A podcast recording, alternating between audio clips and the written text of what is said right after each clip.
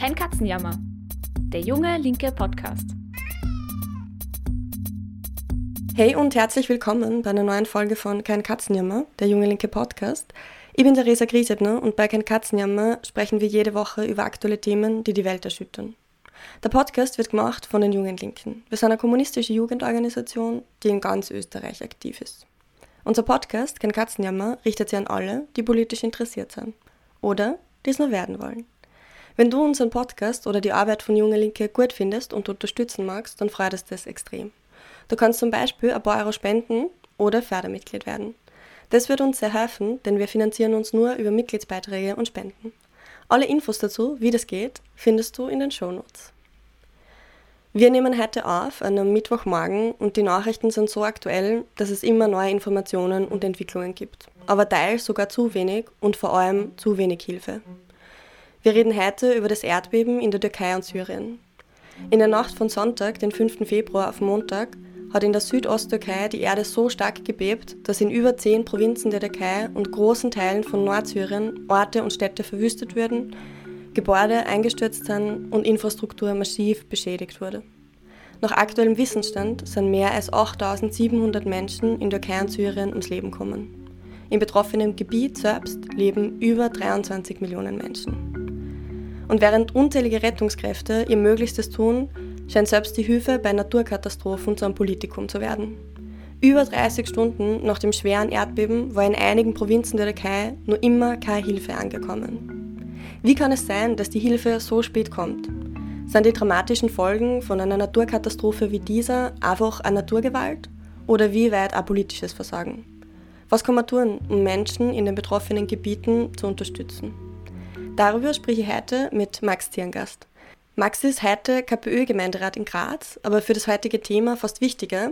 Er hat von 2015 bis 2019 in der Türkei gelebt, studiert und dort als Journalist über die Entwicklungen in der Türkei geschrieben. Danke, dass du heute als Gast mit mir über das Erdbeben in der Türkei, Kurdistan und Syrien, den Umgang damit und seine tragischen Konsequenzen sprichst, Max. Danke für die Einladung. Zu Beginn vielleicht ganz kurz als Überblick, dass du dass wir nochmal ein Bild kriegen davon, was überhaupt passiert ist. Also was ist passiert beim Erdbeben in der Türkei und Syrien? Was für eine Gegend ist das vielleicht da? Wie groß ist das Gebiet vielleicht auch im Vergleich zu Österreich? Und wie viele Menschen sind denn jetzt konkret von dem Erdbeben dort betroffen? Also zuerst einmal ähm, möchte ich ja von dieser Stelle allen betroffenen ähm, Familien, Freunden äh, mein Mitgefühl ausdrücken. Ähm, weiterhin alles Gute wünschen. Ähm, alle von uns, die bekannte Familien in der Region haben, haben ähm, naja, mit, mit, der, mit der Zerstörung ähm, äh, unmittelbar zu tun. Ähm, die Region Hatay ähm, ist eine, wo ich selbst sehr oft war. Also Adana und in Hatay. Adana ist weniger stark betroffen. Ähm, aber Hatay vielleicht die am stärksten betroffene Region in der Türkei, zumindest nach jetzigem Wissensstand. Mhm. Und ähm, äh, unzählige Genossinnen und Genossen von mir sind, sind vor Ort und es gibt kaum jemanden, in dessen Familie es, ähm, also wenn es Familien sind, die, die dort leben, äh, keine äh, Todesfälle und äh, Vermissten gibt. Ähm, das Erdbeben ist entlang der ostanatolischen Verwerfung passiert. Ähm, das ist ein, also dort, wo sozusagen die arabische und die anatolische Platte aufeinandertreffen und dann eigentlich noch weitere Platten. Also das ist wirklich ein, eigentlich ein Gebiet, wo, wo ähm, viel seismische Aktivität möglich ist, aber eigentlich sehr lange keine größeren äh, Erdbeben passiert sind, unmittelbar dort, äh, sondern rundherum oder weiter im Norden, weiter im Süden. Ähm, das letzte große, wirklich große Erdbeben in der Region war in den 1000, um 1500, also mhm. um es genau jetzt zu wissen. Ähm, Erdbebenforscher aus der Türkei haben deswegen auch schon seit ähm, Jahren, also zum Beispiel Naci Görür, äh, das ist einer, der seit Jahren darauf hingewiesen hat, dass ähm, in der Region äh, schweres Erdbeben passieren kann, mhm. ähm, quasi das, das Epizentrum schon auch vorausgesagt hat. Ähm, also plus minus ein paar Kilometer. Wann das genau passiert, das ist nicht immer schwer zu sagen, aber dass es irgendwann passieren könnte und dass man vorbereitet sein muss, das war sozusagen eigentlich relativ klar.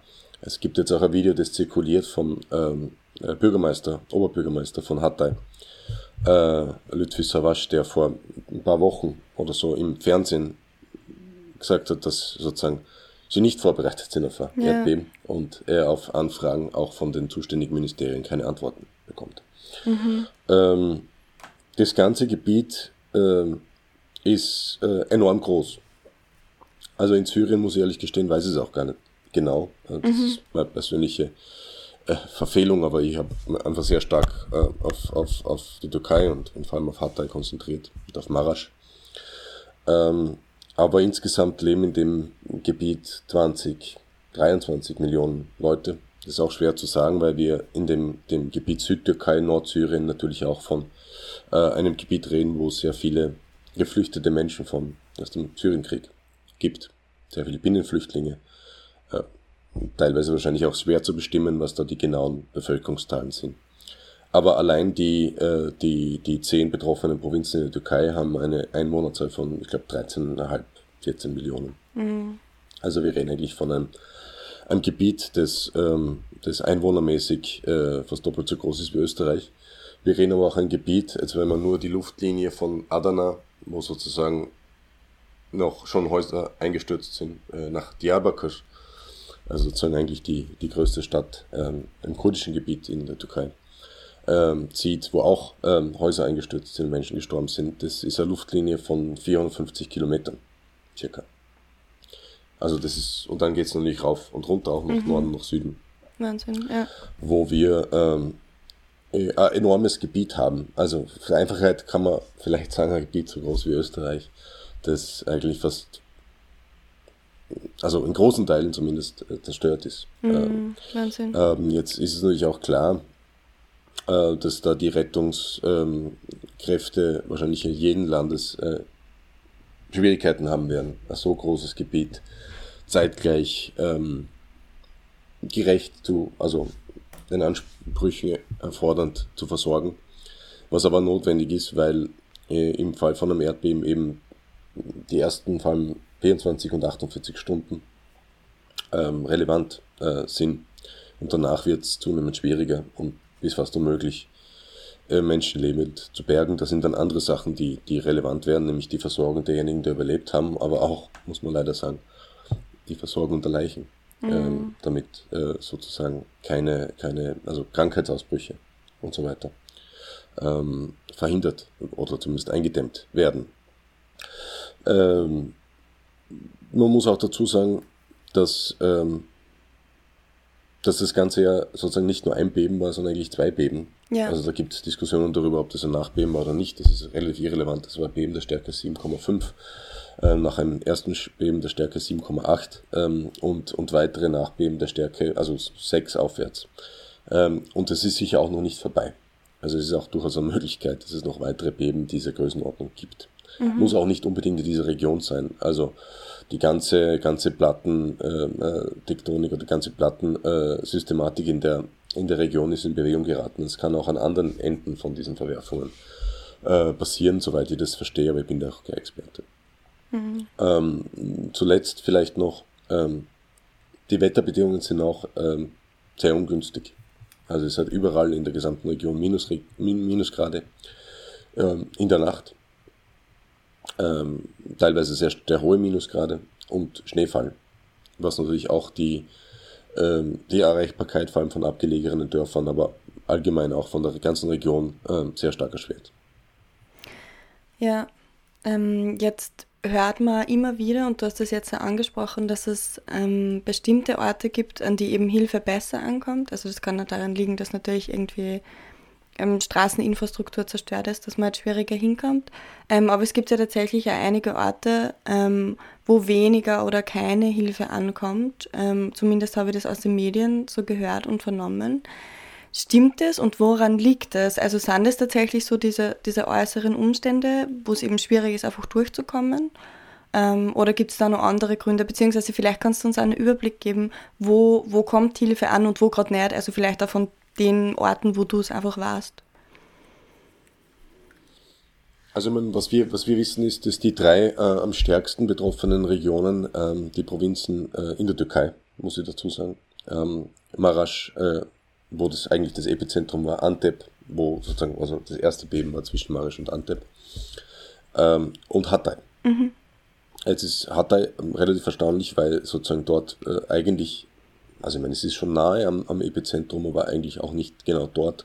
Und die Nachbeben dort waren auch nicht sonderlich ähm, stark, also ich glaube, war über fünf oder so, aber ähm, da dürften wirklich besondere Umstände auch dieser, dieser Verwerfung zum Tragen kommen. Das ist schwer zu bewerten. Mhm. Vielleicht zum Teil auch einfach die unglückliche äh, geografische Lage.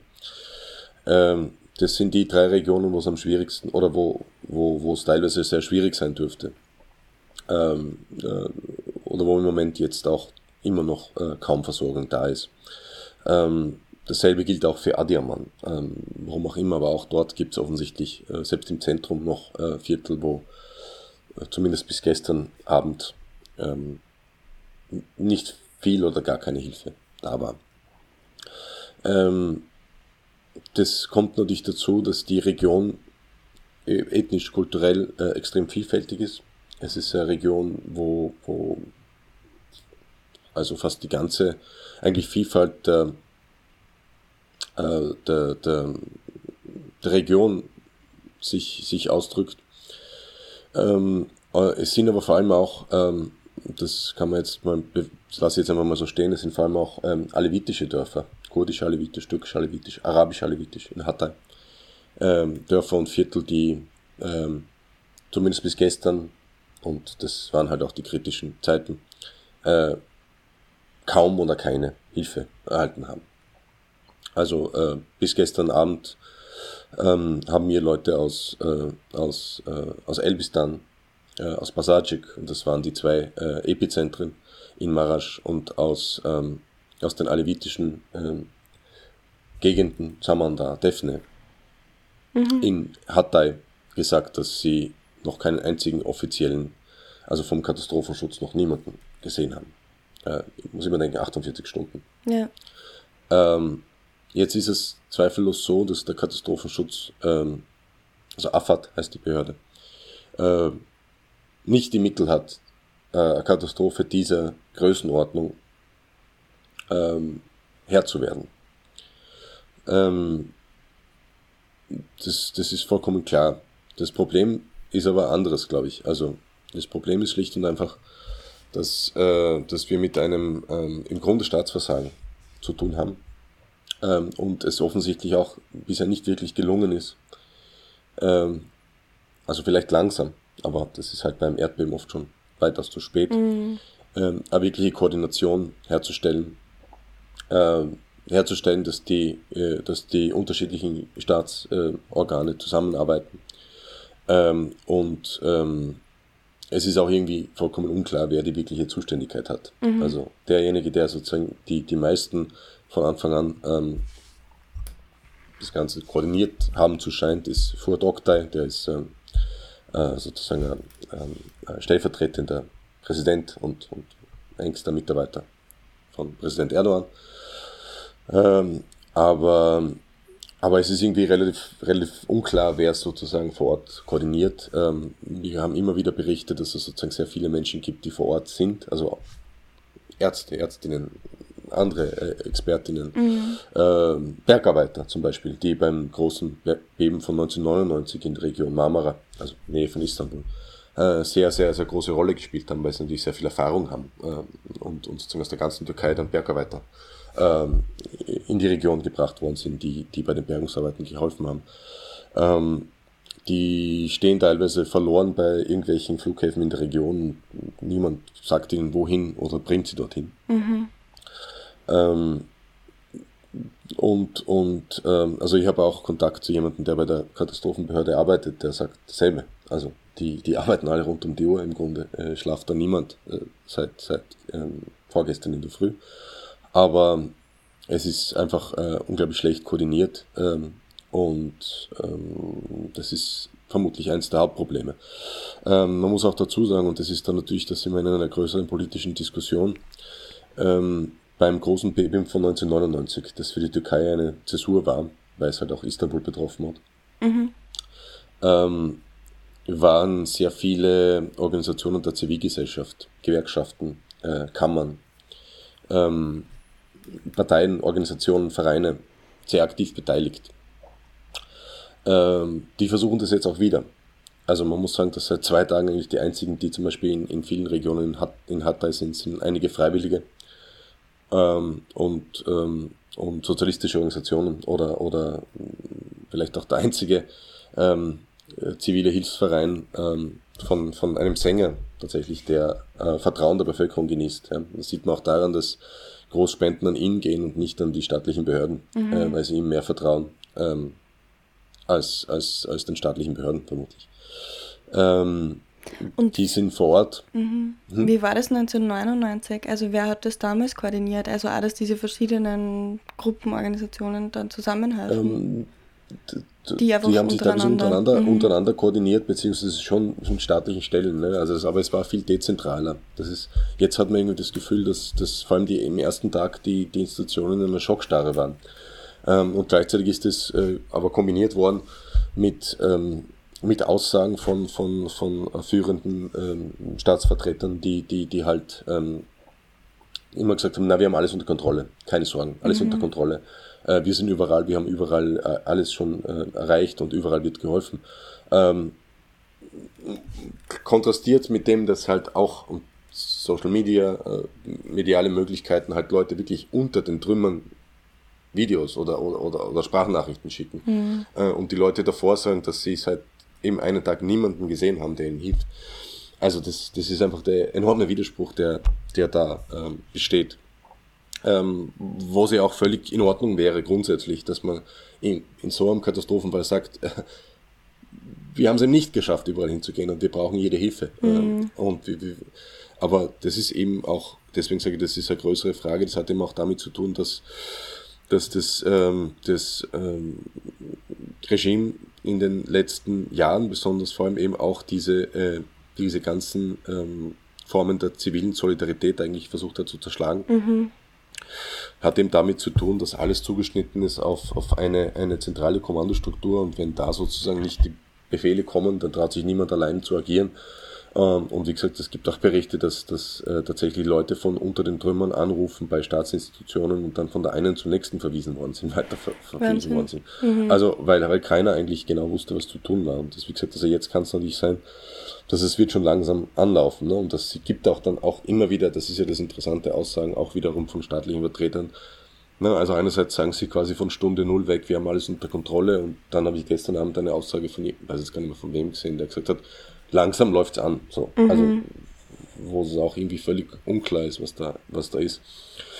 Ähm, also das ist das eine und das andere ist eben, dass ganz offensichtlich auch die, die staatlichen Mittel äh, völlig unzureichend waren. Äh, und die, natürlich da, da viel aufzuarbeiten ist. Also was die, die Frage betrifft, es gibt eigentlich seit 1999 eine, eine, eine Erdbebensteuer in ja. der Türkei, eben genau aus dem Grund. Ähm, die heißt anders, aber egal, in Wahrheit ist es eine Erdbebensteuer, ähm, wo es äh, also große Zweifel darüber gibt, dass die in der Form überhaupt noch besteht, also dass die sozusagen diese Steuern bestehen oder wirklich in, in, in, in die äh, Notfallhilfe, in Erdbebenhilfe gegangen sind, beziehungsweise in welche Form von Erdbebenhilfe. Es ist dann dahin gegangen, dass es irgendwelche, irgendwelche äh, Bauherren danach die Gebiete wieder aufbauen oder ist es dahin gegangen, dass sozusagen die Notfallhilfe gestärkt worden ist und so weiter und so fort. Ähm, und da gab es auch immer wieder Fragen der Opposition, wo das Geld eigentlich genau ist, mhm. ohne ähm, klare Antworten. Ähm, das ist sozusagen auch ähm, ein wesentlicher Aspekt. Und ähm, wir sehen auch, dass eben, wie gesagt, also es sind vor allem äh, auch sozialistische linke Organisationen und Vereine, ähm, Verwandte, die sich oft jetzt in Europa, aber auch zum Beispiel in Istanbul oder, oder so in der, in der Binnenmigration in Nachbarschaftsvereinen oder, oder Dorfvereinen organisieren, dass die das selbst einfach in die Hand nehmen und sozusagen dorthin Hilfe schicken. Ähm, und ähm, das ist aber genau das, was sozusagen dem Staat ein Dorn im Auge ist. Die eigenständige Organisation der Gesellschaft. In jeder Hinsicht. Also im Alltagsleben, aber eben auch im Katastrophenfall. Aber es ist halt einfach gerade das Einzige, was in vielen Regionen überhaupt funktioniert. Mhm. Und die Leute ziehen sich gegenseitig unter den Trümmern, beziehungsweise schicken Hilfe hin oder organisieren Hilfe. Ähm, und, ähm, und, und, und das ist, ist, ist halt dem Staat auch tatsächlich ein Dorn im Auge. Das können sie im Moment wahrscheinlich gerade auch schwer verhindern. Auch wenn sie, wenn sie schon gesagt haben, dass sie sozusagen eigentlich keine, keine Arbeit außerhalb der, der, der, der Notfallsbehörde oder dieser Katastrophenschutzbehörde akzeptieren. Aber das ist halt einfach ähm, leeres Gerede, wenn seit zwei Tagen, drei Tagen in einigen Gebieten niemand von dieser Katastrophenbehörde ist. Mhm. Und ich stelle mir das auch extrem, also wie soll man das machen als einzelne Personen, wenn man da mit Riesentrümmern und so zu tun hat? Also man tut eh alles, was man kann, aber es ist dann halt einfach, also Leute, Hey, Leute zu bergen. organisieren da, selbst, mh. selbst Kräne und, und, und Bau, Baugeräte. Wahnsinn. Also es mhm. zirkuliert ganz viel, wo Leute in Istanbul sagen, ich habe so und so viel oder Baumaschinen, ich schicke die hin. Ähm, Mhm. Oder, oder, oder jetzt offensichtlich auch irgendwelche Kräne und Bagger dort sind, aber natürlich, wer kann die bedienen vor Ort? Ja. Und dass jetzt schon Listen zirkulieren mit, mit Leuten in der Region, wo einfach Leute, diejenigen, ähm, die sie kennen, die das machen können, mit Telefonnummer halt einfach äh, im, im, Internet posten und Listen zirkulieren und Leute, andere Leute wiederum durchrufen und versuchen, diese Leute zu finden, mhm. dass die Bagger bedienen können. Ja. Ähm, aber da muss man halt auch wiederum sagen, das wäre die Aufgabe des Staates zu sagen. Die Türkei hat den, den größten, den, einen der größten ähm, ähm, ähm, Bau- und Immobiliensektoren weltweit. Mhm. Ähm, es sind auch, ähm, also vor allem Firmen, die ganz offensichtlich in den letzten Jahren unglaublich reich geworden sind durch Staatsaufträge, die sie unter dubiosen Bedingungen gekriegt haben. Also die fünf Firmen, die, die da immer wieder genannt werden, sind, waren auch vor ein, zwei Jahren auf einer Liste vom Economist auf den Firmen weltweit, die sozusagen am meisten Staatsaufträge bekommen mit dem meisten Korruptionsverdacht. Mhm. Äh, diese Firmen müssen unzähliges Baugerät haben. Die müssen das jetzt hinschicken und das müsste der Staat koordinieren. Ja. ja? Ähm, das wird auch sicher teilweise gemacht, aber halt in welchem Ausmaß. Ne? Mhm. Das ist immer die Frage. Also es, es, es ist ja vollkommen klar, wenn ich sozusagen die, mir die Zahlen anschaue, die Sie sagen, ja, wenn Sie sagen, es sind jetzt so und so viel tausend und am ersten Tag haben Sie irgendwie gesagt, es sind halt irgendwie 10.000 Leute von der Katastrophenbehörde im Gebiet. Aber das sind nicht 10.000 Leute, die Leute nur Trümmern holen, sondern das sind 10.000 Leute, die alles zu koordinieren haben. Mhm. Das sind welche, die mit der, mit der, mit der äh, Verpflegung äh, der, der Überlebenden zu tun haben. Das sind welche, die, die über, mit der Unterbringung von Überlebenden zu tun haben, die mit der allgemeinen Koordination mit Gesundheit etc. zu tun haben. Und es sind einfach viel, viel, viel zu wenige auch, die die Leute dann aktiv rausholen. Ähm, eins muss ich da noch erwähnen, weil das auch äh, was ist, was viele Leute in der Türkei fragen. Und bis gestern Abend war die Zahl, die offizielle Zahl, äh, dass 3000 bis 4000 Soldaten im Einsatz sind. Mhm. Die türkische Armee ist personell gesehen die zweitstärkste NATO-Armee. Die türkische Armee ist eine Armee, die äh, dafür konstruiert ist und nicht nur konstruiert ist, sondern es auch tut, äh, in Kriegsgebieten im Einsatz zu sein, beziehungsweise selbst auch natürlich äh, wo zu intervenieren und sozusagen äh, Kriegsgebiete zu schaffen. Gerade in der Region, von der wir reden, das ist die Region, die direkt an Syrien grenzt, das ist die Region, von der aus vor allem in den ersten Jahren sehr viel logistisch gelaufen ist, äh, was die, die, die Interventionen in Syrien betroffen hat, äh, müssen Zehntausende von Soldaten stationiert sein. Äh, die haben sicher zum Teil auch, weil das so stark war, ähm, hat ihre Infrastruktur auch Schaden getragen. Das geht auch für andere Staatsinfrastrukturen, was ein Problem für sich ist, aber das muss man dazu sagen. Es hat Krankenhäuser gegeben, die zusammengestürzt sind. Es hat Polizeistationen gegeben, die eingestürzt sind. Es hat äh, äh Gemeindeverwaltungsstrukturen gegeben, Stadtverwaltungsstrukturen, die eingestürzt sind. Mhm. Ähm, und, und vieles mehr, von dem wir wahrscheinlich noch nichts wissen. Aber trotzdem ist die Armee und das geht wahrscheinlich für jedes Land. Also es hat einen Grund, warum das Bundesheer dort Leute hinschickt, die dafür ausgebildet ja. sind. Äh, und die Armee hat sicher Mittel, die sonst niemand hat. Äh, trotzdem ähm, sind ja Soldaten auf der Straße, sind Soldaten äh, auch hingeschickt worden, aber äh, noch einmal 3000 bis 4000 Soldaten, das sind die offiziellen Zahlen. Mhm.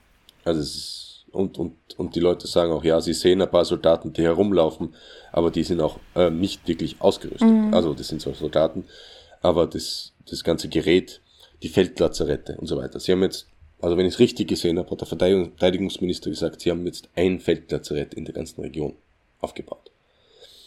Also ich kann mir nicht vorstellen, dass die türkische Armee nur ein Feldlazarett hat, das sie aufbauen kann. Ja da hätte ich eine Nachfrage, weil ich denke mal so, also einige Dinge, die du jetzt beschrieben hast, ähm, das hat natürlich auch politische Gründe. Also zu sagen, irgendwie es gibt dieses staatliche Versagen, diese, diese selbst, ähm, diese Strukturen, wo Organisationen, Gruppen und so sich gegenseitig helfen, die werden ja systematisch nicht gewollt oder zerstört. Auch. Also die sind politisch nicht gewollt von Erdogan.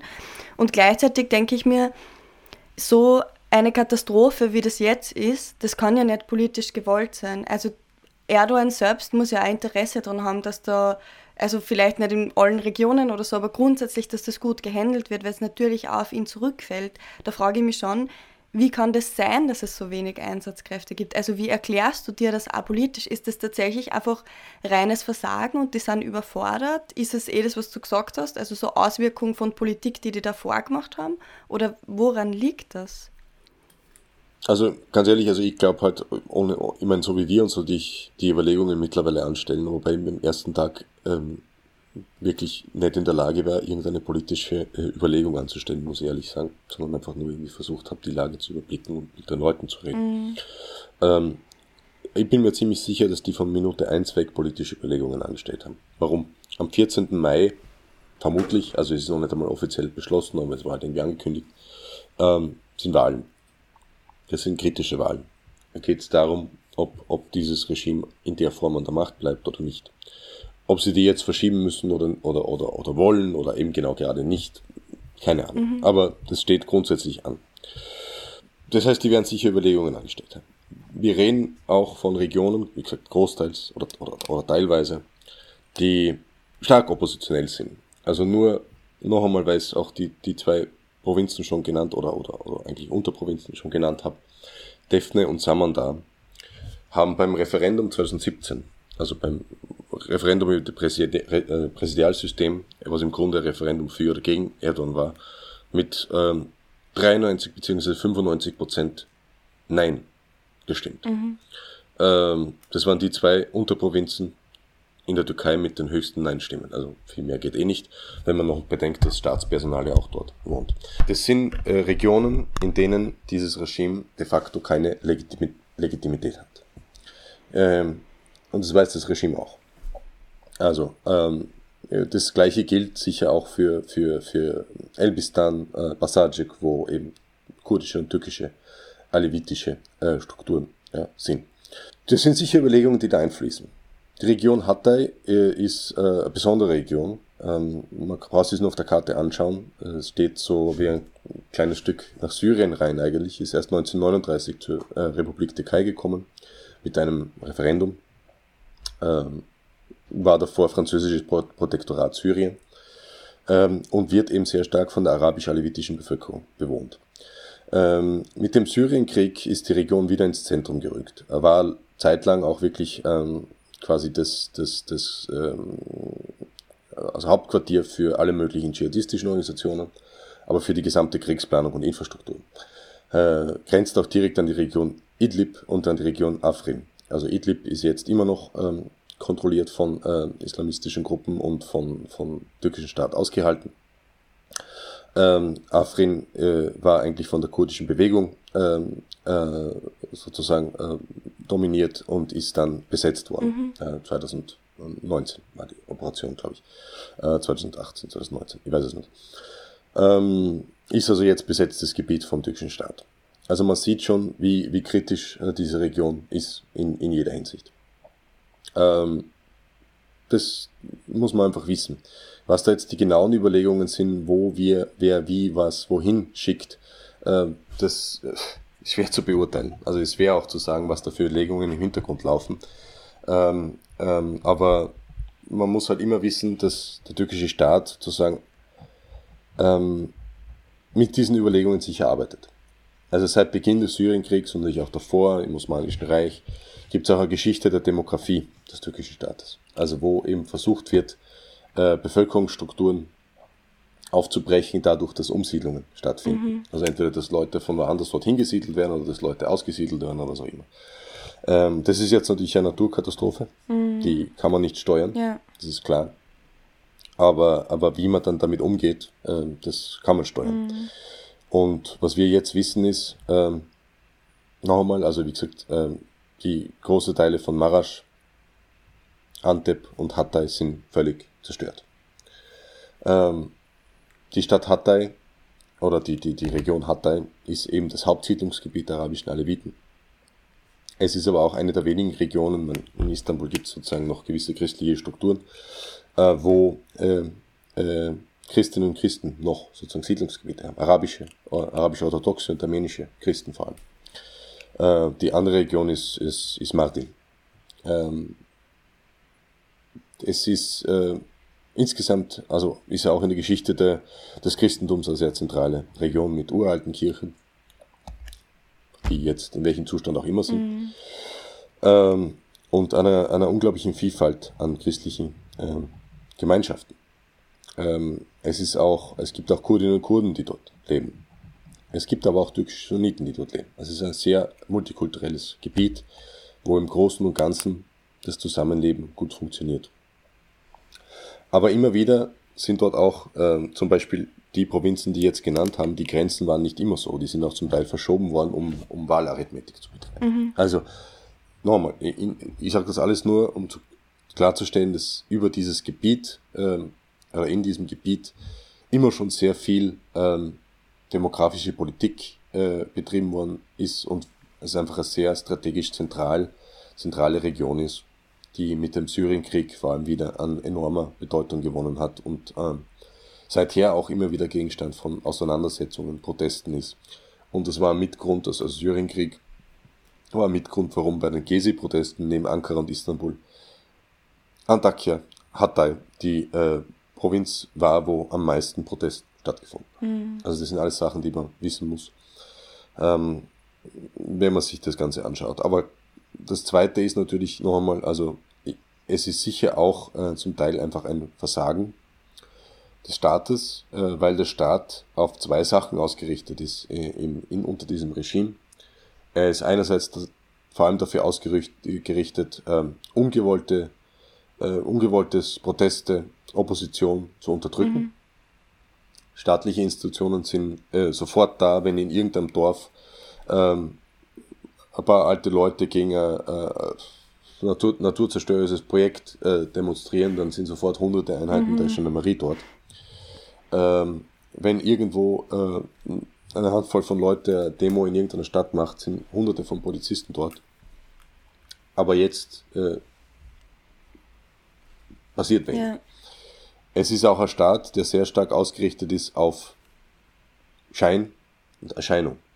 Also darauf, dass es so scheint, als ob alles Mögliche getan wird. Ähm, noch einmal, also dass sie eben auch nicht sich eingestehen können, dass sozusagen es eben nicht funktioniert, was völlig normal mhm. ist. Dass sich auch nicht eingestehen können zu sagen, okay, wir haben menschliche Regungen sozusagen, wir schaffen es nicht. Was völlig normal ist. Mhm. Äh, bei einer Katastrophe diesen Ausmaßes hat eben damit zu tun, dass dieser Staat nicht immer darstellt, dass wir haben alles unter Kontrolle, äh, wir machen alles, wir können alles, niemand braucht irgendwas zu tun, wir machen das. Mhm. Äh, und ähm, nur eins vielleicht noch. Also äh, am zweiten Tag ist der Ausnahmezustand ausgerufen worden. Ich habe gerade vorher gesehen, dass in österreichischen Zeitungen das oft als Notstand äh, ja. deklariert mhm. wird. Äh, mir fehlen, also ich, ich habe schlicht und einfach nicht das Wissen, welche Möglichkeiten der türkische Staat hat, welche Zustände auszurufen. Aber äh, Notstand ist was anderes als Ausnahmezustand. Und der Ausnahmezustand, der jetzt ausgerufen worden ist, der genau der gleiche, der 2016 ausgerufen worden ist, äh, bei, bei sozusagen beim Bürgerkrieg. Das ist der Ausnahmezustand, der immer wieder nach dem Putsch ausgerufen ja.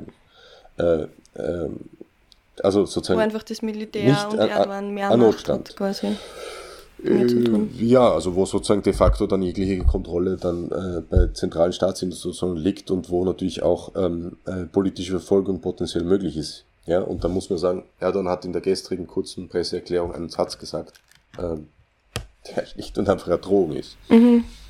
Ist eine Warnung an alle, die glauben, da jetzt irgendwas zu machen. Also auf, auf Türkisch hat er gesagt, ähm, wir führen genau Buch und wir werden das dann wenn wir können und die Möglichkeiten haben, diese Bücher sozusagen öffnen. Mhm.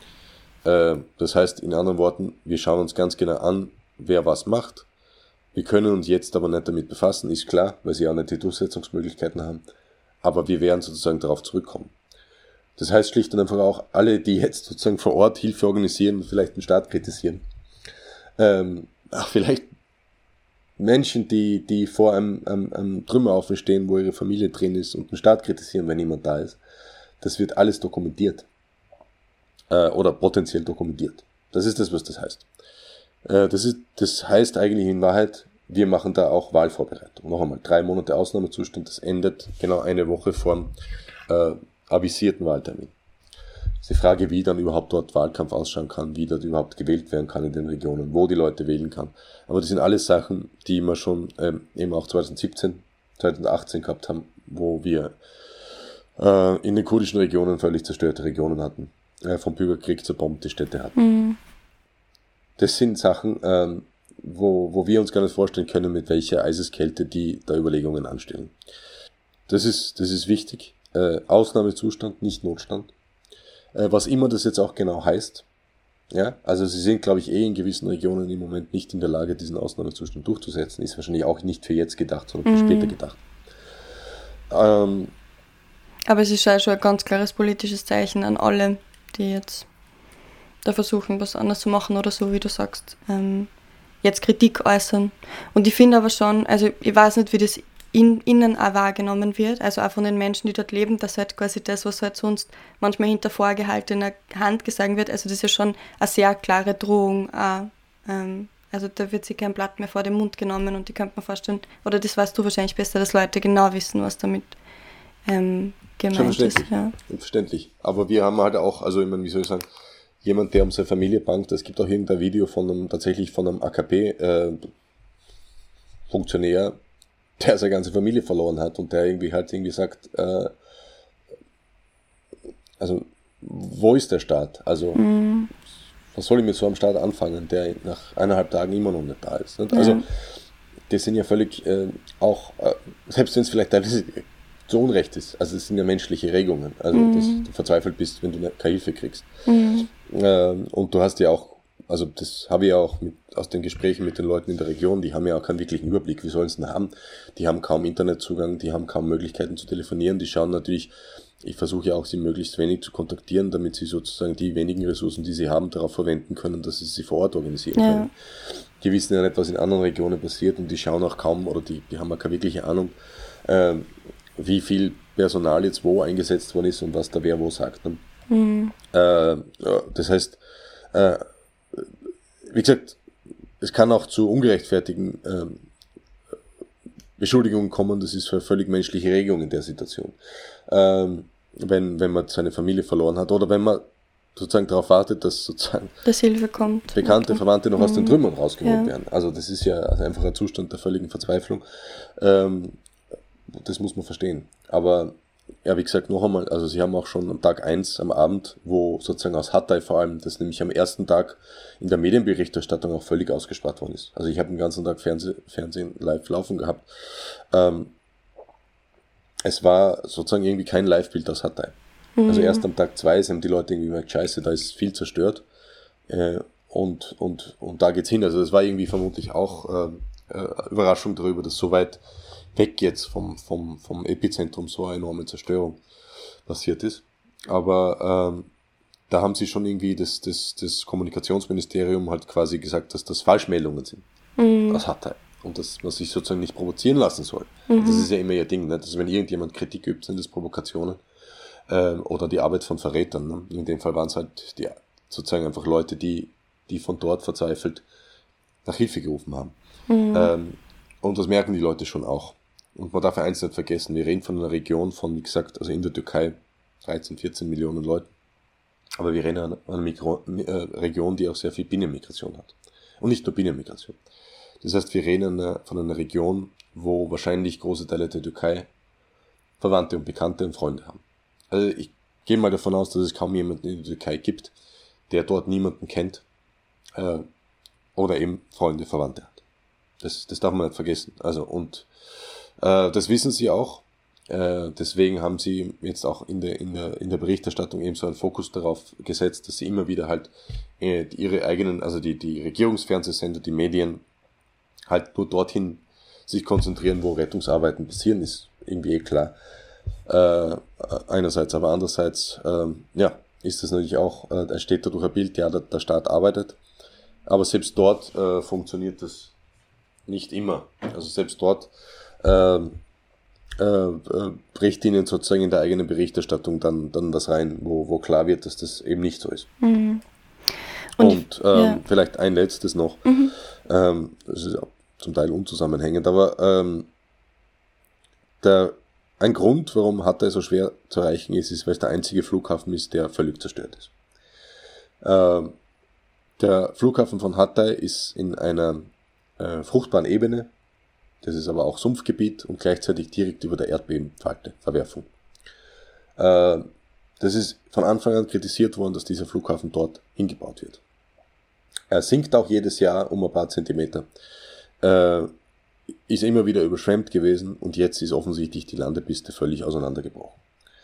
Äh, alle anderen Flughäfen sind meines Wissens zumindest für äh, Rettungsflugzeuge, äh, Militärflugzeuge offen. Also vielleicht nicht für Zivil, Zivilflugverkehr, mhm. aber sind grundsätzlich äh, anfliegbar, der in Hatay nicht. Also das ist auch was, wo, wo viel aufzuarbeiten sein wird. Ähm, das ist immer kritisiert worden, dass dieser Flughafen dorthin gebaut wird. Ähm, um, Umweltschützer, Naturschützer, äh, aber auch eben Ingenieurskammern, äh, Architekten, Architektinnen äh, haben das immer kritisiert. und jetzt haben wir, sind wir in einem Zustand, wo er eben nicht anfliegbar ist. Und damit äh, musste man, damit man eben ins Zentrum von Antakya und weiter vorkommt, ähm, ziemliche Wege überwinden, die wie selbst wiederum teilweise völlig zerstört. Mhm. Ich wollte jetzt eh nochmal tatsächlich auf, auf etwas sehr Ähnliches eingehen. Also, ähm, weil das eine, was du jetzt auch nochmal angesprochen hast, sind diese, diese politischen Entscheidungen, die, die getroffen wurden, auch trotzdem mit dem Wissen, ähm, welche Gefahr das vielleicht abbirgt, das dorthin zu bauen. Und das ist ja jetzt nicht nur bei diesem, diesem Flughafen, den du gerade beschrieben hast, so, sondern man hat ja tatsächlich schrecklichste Bilder davon gesehen, wie ganze Wohnblocks einfach einknicken wie einfach Streichhölzer.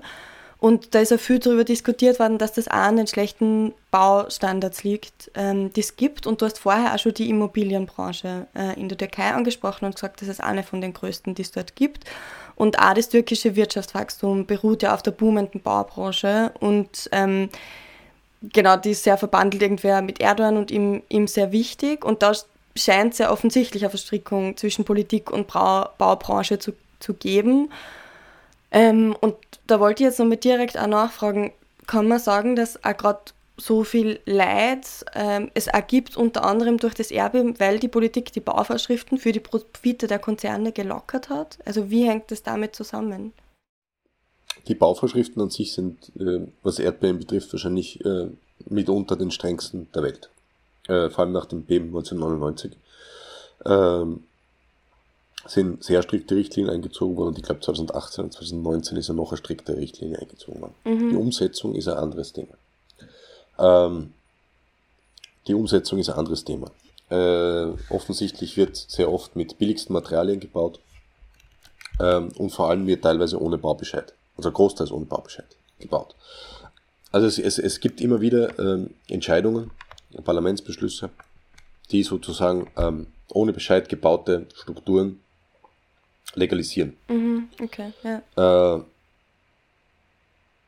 weil wenn man die sozusagen wieder niederreißen müsste, das wäre natürlich sowieso eine Katastrophe, weil da leben ja dann sofort Leute drin. Ne?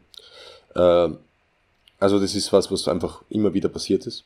Das ist auch offiziell so, so, so deklariert worden. Das heißt natürlich, ohne Bescheid gebaut heißt natürlich auch, dass es da wirklich kaum Kontrolle gibt. Äh, das heißt, die, die, die grundsätzlichen gesetzlichen Richtlinien sind immer nicht das Problem, die sind wahrscheinlich gut. Äh, das Problem ist die Umsetzung, billigste Baumaterialien und eben einfach bauen ohne Bescheid, das nachträglich legitimiert wird. Ähm, das ist äh, was, was die Regierung immer wieder vorangetrieben hat. Das und zweite bauen ist, ohne ähm, Bescheid schon von Immobilienfirmen, von großen dann auch, ja, oder? Jetzt nicht ja. irgendwer ja, baut da selbst wobei das Haus ist, irgendwo, oder das vielleicht auch, aber das... Das wird dann oft so hingezogen, aber das, das gibt es natürlich auch in der Türkei tatsächlich, aber immer weniger. Ja. Also das waren eigentlich eher die, die Slum- oder Slum-ähnlichen Strukturen aus den 70er, 80er Jahren, äh, die ja gerade sehr oft weggerissen werden, mhm. äh, mit, dem, mit der Vorgabe der äh, der, der also Gentrifizierung oder, oder, oder, oder Stadtumgestaltung, Erneuerung. Ähm, wobei man sagen muss, also wie gesagt, das ist jetzt schwer. Äh, wir haben sehr, also ich habe nur sehr unzureichende Informationen aus der, aus der Region, aber äh, ganz offensichtlich ist ja weniger Schaden entstanden bei den einstöckigen Gebäuden. Das ist ja auch irgendwie, gebietet ja auch die Logik, weil selbst wenn das sozusagen einstürzt oder wenn es da Probleme gibt, ähm, ist da viel geringerer Schaden als, also auch für die Menschen und die Wahrscheinlichkeit geringer, dass was passiert, als bei äh, hohen zehnstöckigen, mhm. 15, 20-stöckigen Gebäuden. Ja. Äh, das heißt, diese klassischen äh, Geje-Kondo-Strukturen äh, aus den 70er, 80er, 90er Jahren oder wo die Leute halt selbst was hinbauen, die bauen ja meistens kein zehnstöckiges Apartment. Mhm. Sondern die bauen halt ein einstöckiges. Äh, oder höchstens da oben irgendwas drauf. Äh, klein. Da, da passiert, ist tatsächlich weniger passiert als äh, bei den großen Gebäuden. Mhm. Äh, also wie gesagt, das wird sicher aufzuarbeiten sein, aber äh, ich habe gestern, glaube ich, in irgendeinem ähm, Regierungssender irgendeinen angeblichen Experten gesehen, der gesagt hat, ja, alle Gebäude, die nach 2018, 2019 gebaut werden, sind völlig sicher. Die sind so gut gebaut, da können die Leute auch reingehen. Naja, das Problem ist halt, dass wir von, von unzähligen Gebäuden wissen, die nach 2018 und 2019 gebaut worden sind, die nicht nur nicht sicher sind, im Sinne von könnten bei einem Nachbeben zusammenstürzen, sondern die schon einfach, einfach nur mehr Trümmerhaufen sind. Das heißt ganz offensichtlich auch im Übrigen, auch im Übrigen, so, sogenannte äh, Luxus, also Luxus, ich meine, das ist immer, in der Türkei ist bald einmal, äh, wenn es da äh, äh, ein modernes Badezimmer ist, dann ist das schon als Ultraluxus äh, definiert in, in der Werbesprache von diesen Investoren. Aber, aber sozusagen auch für reichere oder zumindest ja, halbwegs gut situierte Leute gebaute ähm, äh, Baustrukturen, Gebäuden, äh, Gebäude, Residenzen sind, sind zusammengestürzt. Mhm. Also ganz eindeutig. Äh, zum Beispiel in Adana auch hat es gerade die reicheren Gegenden getroffen, tatsächlich, weil in den ärmeren Vierteln immer noch eher einstöckige Strukturen sind. Ähm, also das ist, ähm, ist zu vermerken. Das heißt, auch in diesen, also jetzt gehen wir davon aus, dass die Superreichen natürlich Strukturen haben, die, die, die, die stabil sind. Ähm, aber äh, sozusagen auch besser situierte sind gerade davon betroffen, weil auch diese Strukturen ganz offensichtlich zwar nach auch außen hin mit Hochglanz und modernen Dings und was weiß ich und, und, und, und super fancy, aber die eigentlichen äh, stabilisierenden Baumaterialien vermutlich nicht gut waren. Mhm. Das heißt, ja, die Vorschriften sind in Kraft, aber die Praxis und auch wie die Politik das dann danach legitimiert, ist nochmal was anderes und das ist auch ganz klar eine politische Entscheidung. Ich hätte nur zwei letzte Fragen an dich, ähm, weil die Zeit auch voranschreitet. Ähm, das erste, ich weiß nicht, ob das sehr Kaffeesud lesen ist, aber ich habe mir gedacht, es würde mir trotzdem deine Einschätzung ähm, dazu interessieren. Also wir haben jetzt schon ein bisschen drüber geredet, was die Situation ist, dass bald Wahlen sind. Ähm, Gibt es sonst etwas, wo du dir denkst, das sind jetzt Folgen davon für die Politik in der Türkei, in diese Richtungen könnte es entwickeln oder ist das gerade auch noch irgendwie zu viel, das irgendwie zu beurteilen? Das oder? Ist, ist, ist tatsächlich, also zu früh. Mm. Ist, also es ist schwer zu sagen, was die wirklichen Auswirkungen sind. Mm. Also es ist jetzt wirklich noch, ähm, also man kann es wirklich nicht sagen. Es kann in alle Richtungen gehen. Es kann in alle Richtungen gehen. Also es kann dahin gehen, dass es sozusagen eine enorme Wut äh, auf, auf das äh, Regime, auf die Regierung gibt. Es kann aber dahin gehen, dass sie das irgendwie wieder so hintricksen, dass sie sich als diejenigen darstellen, die sozusagen den Leuten danach auch sofort wieder Wohnraum oder was auch immer zur Verfügung stellen und dass die großen Retter. Also ich glaube, die kämpfen gerade selbst damit. Äh, und da deswegen, wie gesagt, zum Teil ist es sicher vielleicht Kalkulation, dass in einige Bereiche nichts hingeht. Äh, zum anderen ist es aber schlicht und einfach, glaube ich, auch Versagen. Mhm. Ähm, und das wissen sie auch. Das wissen sie auch. Es, wie gesagt, nochmal, ich habe mit jemandem in der Katastrophenbehörde gesprochen. Also der ist einfacher Angestellter, aber äh, oder, oder einfacher Beamter, aber äh, also es gibt ganz offensichtlich Berichte über, über, über viele sozusagen Führungskräfte, die mit der Situation noch völlig überfordert sind. Äh, und da kommt natürlich rein, dass in allen staatlichen Behörden äh, gerade Führungskräfte halt sehr oft nicht nach Qualifikation, sondern nach Parteibuchzugehörigkeit, nach Postenschacher, was auch immer, mhm. ausgesucht worden sind die im Normalzustand oder bei kleineren Katastrophen das überdünken können.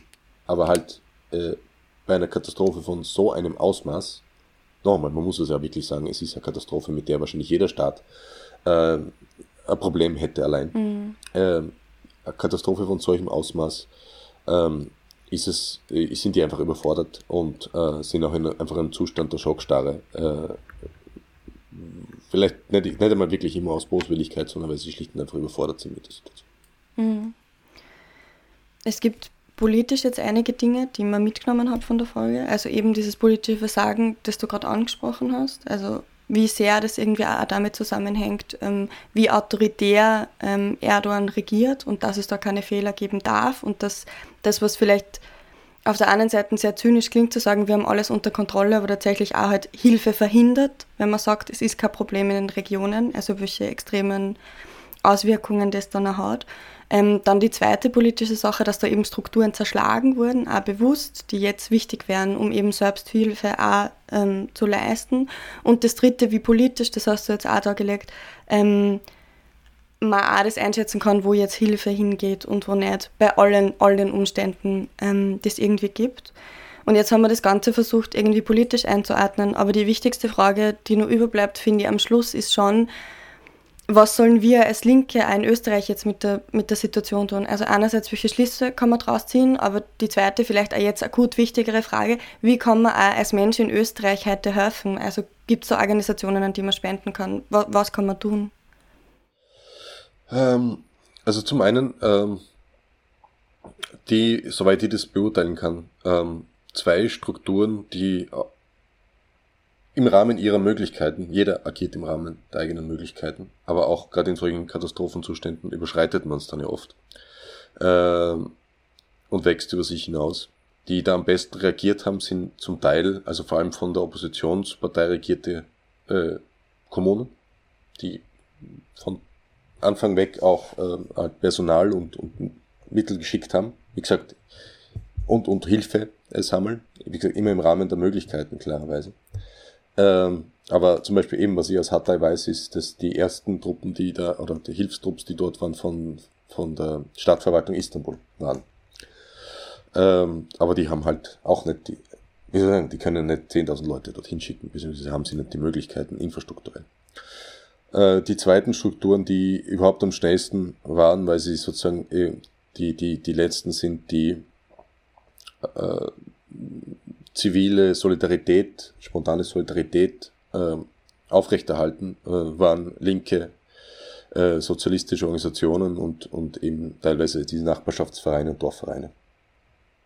Äh, die haben sehr schnell reagiert. Nicht? Also wenn man sozusagen irgendwie, die sind auch vor Ort, also die sind, die sind tatsächlich, wo, es geheißen hat, man, kann, man kommt nicht, nicht rein, es, es geht nicht, die Wege sind versperrt, äh, haben es trotzdem äh, Vertreter, Vertreterinnen von politischen Parteien, linken Organisationen, der HDP, geschafft, hinzugehen. Also es war ja irgendwie offensichtlich möglich. Äh, die kann man unterstützen. Mhm. Ähm, das ist nicht teilweise sehr schwierig, weil äh, klar, das sind lokale Strukturen, die jetzt auch anderes zu tun haben, als irgendwelche äh, äh, Hilfsaccounts oder so Mhm. aufzusetzen oder, oder sonst irgendwas zusammen. Ähm, und klarerweise kann man äh, auch ähm, Strukturen wie Medico International unterstützen. Ähm, wie gesagt, das Problem bei den, ähm, bei den, bei den größeren ähm, äh, Einrichtungen, äh, die, die sicher, äh, wo sie sind, gute Hilfe leisten, also vor allem wenn sie vor Ort sind, alles, was aus Österreich oder international kommt, wird vor Ort gut arbeiten. Das Problem ist immer, wo kommt's hin? Die müssen natürlich koordiniert mit dem türkischen Staat arbeiten, das muss, muss man auch verstehen, also mit wem sollen die arbeiten, das ist eh klar, ähm, dass, sie das, dass sie das tun. Wie gesagt, der Verein Achbab äh, vom, vom Musiker Haluk Levent, der politisch, also eigentlich unpolitisch liberal, äh, aber der sozusagen wirklich äh, seit Jahren, wenn immer irgendwo eine Katastrophe in der Türkei passiert, eigentlich der ist, der sozusagen auch am, am meisten äh, Unterstützung von der, von der Bevölkerung Das ist erfährt. dieser Sänger, von dem du Äh, gesprochen hast. Genau, genau. Ähm, der, der, den, der hat halt türkische Accounts. Ähm, also, also das ist, glaube ich, das Effektivste. Ähm, Sachspenden äh, ist die große Frage. Äh, Gab es in der Vergangenheit immer wieder Probleme mit Sachspenden, die aus dem Ausland gekommen sind, dass halt die türkischen Behörden das dann teilweise beschlagnahmt haben. Sicher auch äh, in, zum Teil verwendet haben, aber die Frage ist halt immer wie und wo. Was wir da sehen, ist, dass ähm, einfach ein großes Misstrauen da ist. Sehr viele Vereine in Europa ähm, äh, sammeln aus diesem Grund auch keine Sachspenden. Mhm. Ähm, andere auch und probieren es halt wieder. Ne? Also man, was geht verloren. Ähm, aber, aber das Problem ist halt wirklich, dass da großes Misstrauen da ist gegenüber äh, den staatlichen Institutionen. Ähm, das ist das, was wir im Moment nicht wissen. Äh, was wir aber wissen ist, wo, was auch mir gestern noch nicht klar war, weil sie eigentlich in die, in die Provinzen Marasch, Antep und Hatay äh, offiziell untersagt haben, dass irgendjemand reinfährt, der sozusagen nicht offiziell genehmigt ist. Äh, das war irgendwie auch gar nicht klar, ob der private Hilfskonvoi ist überhaupt durchkommen, mhm. aber äh, die dürften durchgekommen sein. Mhm. Ähm, vermutlich, weil sie auch gar nicht im Moment die Möglichkeiten haben, das irgendwie äh, wirklich zu kontrollieren. Ich, ich, wie gesagt, ich weiß es nicht. Ähm, aber das dürfte ohne Problem gegangen sein. Das heißt, sozusagen Sachen, die aus der Türkei, aus Istanbul, aus Ankara, aus, aus Mersin, aus der Region geschickt werden, kommen großteils zumindest an. Mhm. Das äh, wissen wir bisher.